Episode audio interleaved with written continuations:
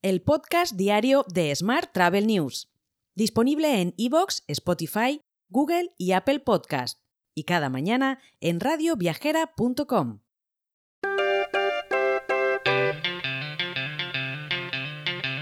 Saludos y bienvenidos, bienvenidas un día más al podcast de Smart Travel News. Vamos con la actualidad turística del día. El puente de diciembre pone brocho a un año de récord para el turismo español, según datos de Destinia. Aunque las cifras muestran un descenso del 26% en las reservas de este año, en comparación con la misma semana completa del año anterior, se debe principalmente a la diferencia en la duración de los periodos festivos. Fueron 10 días en 2022 y solo 5 días en 2023. Más temas. Air Europa ha relanzado la marca de paquetes turísticos online Air Europa Holidays, que ya puso en marcha en 2018, pero que cuyo proyecto no terminó de funcionar, según indicó la compañía en un comunicado. La plataforma pondrá a disposición del cliente paquetes turísticos bajo diferentes formatos, como viajes combinados o circuitos organizados, y comenzará con importantes ofertas para el Caribe, Baleares y Canarias. Mientras, el turismo internacional va camino de recuperar casi el 90% de los niveles previos a la pandemia a finales de este año. Según los últimos datos de la Organización Mundial del Turismo, se estima que 975 millones de turistas viajaron internacionalmente entre enero y septiembre de este año, lo que supone un aumento del 38% respecto a los mismos meses de 2022.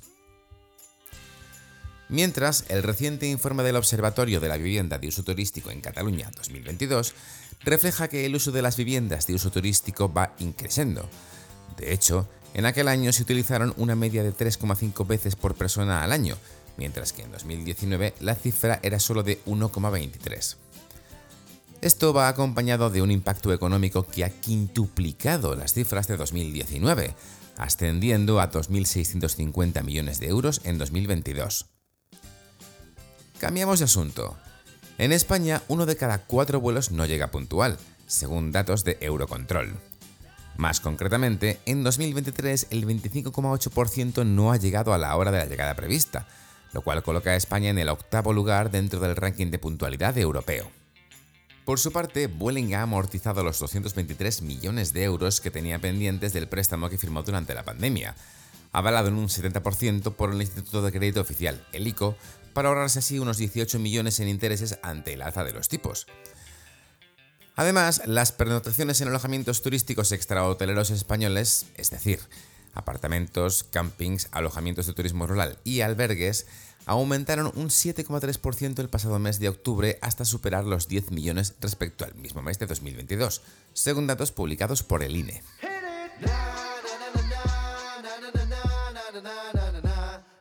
Vamos ahora con la actualidad internacional. Expedia ha anunciado su nuevo fondo Made to Travel, un nuevo programa que concede subvenciones a organizaciones sin ánimo de lucro que comparten el objetivo común de eliminar las barreras en los viajes. En su primer año, el fondo ha concedido más de 1,5 millones de dólares en subvenciones a un conjunto diverso de organizaciones que trabajan con viajeros desatendidos o infrarrepresentados. Más temas. Google ha presentado una mirada en profundidad sobre cómo las marcas de viajes de lujo generan clientes potenciales cualificados y reservas directas a través de personas de lujo escalables, por llamarlo así. Explica que el consumidor de lujo está dispuesto a pagar un poco más por un valor adicional, una experiencia única y personalizada, pero que hay un límite en el que los precios más altos dan lugar a rendimientos decrecientes. Mientras, Trip.com ha anunciado que ha seleccionado a Amazon Web Services como su proveedor estratégico en la nube, tras un acuerdo plurianual destinado a impulsar las innovaciones en las reservas de viajes, las recomendaciones personalizadas y el servicio al cliente. Y la Comisión Europea ha propuesto revisiones que reforzarían los derechos y las protecciones de los viajeros. Dos de los puntos destacados son por ejemplo, que si una compañía aérea exige que las personas con discapacidad viajen acompañadas, el acompañante volará gratuitamente. Además, los viajeros pagarían un máximo del 25% del precio de los paquetes de viaje reservados hasta 28 días antes de la, salida. Por supuesto, aún no hay un plazo estimado para que las propuestas se conviertan en ley, si es que finalmente se aprueban.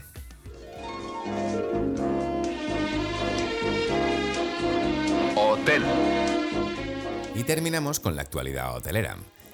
El mercado inversor hotelero español ha registrado una intensa actividad durante 2023, lo que le permitirá cerrar el ejercicio con un volumen total de capital invertido superior a los 3.000 millones de euros, cifras que podrán ser similares o ligeramente superiores a las registradas en 2022.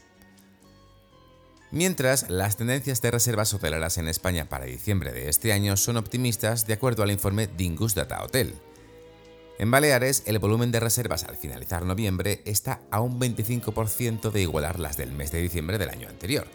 Y eso que aún faltan las reservas Last Minute, que en noviembre supusieron casi el 50% del total. Mientras tanto, en Canarias, el volumen de reservas para diciembre se encuentra a 12 puntos porcentuales de igualar las de hace un año en las mismas fechas. Más temas. Barceló Hotel Group ha confiado en Altia, una compañía tecnológica que crea soluciones digitales para el proceso de automatización de su sistema de reservas hoteleras en España.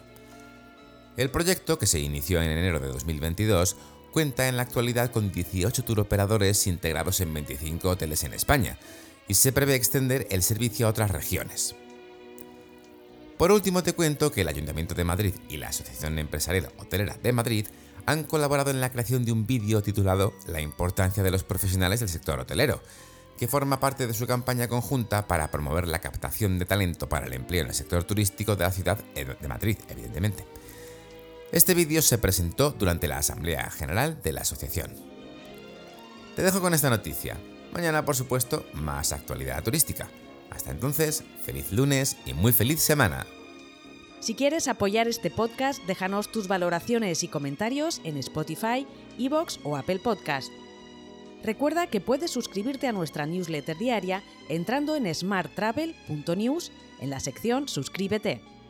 Gracias por escucharnos.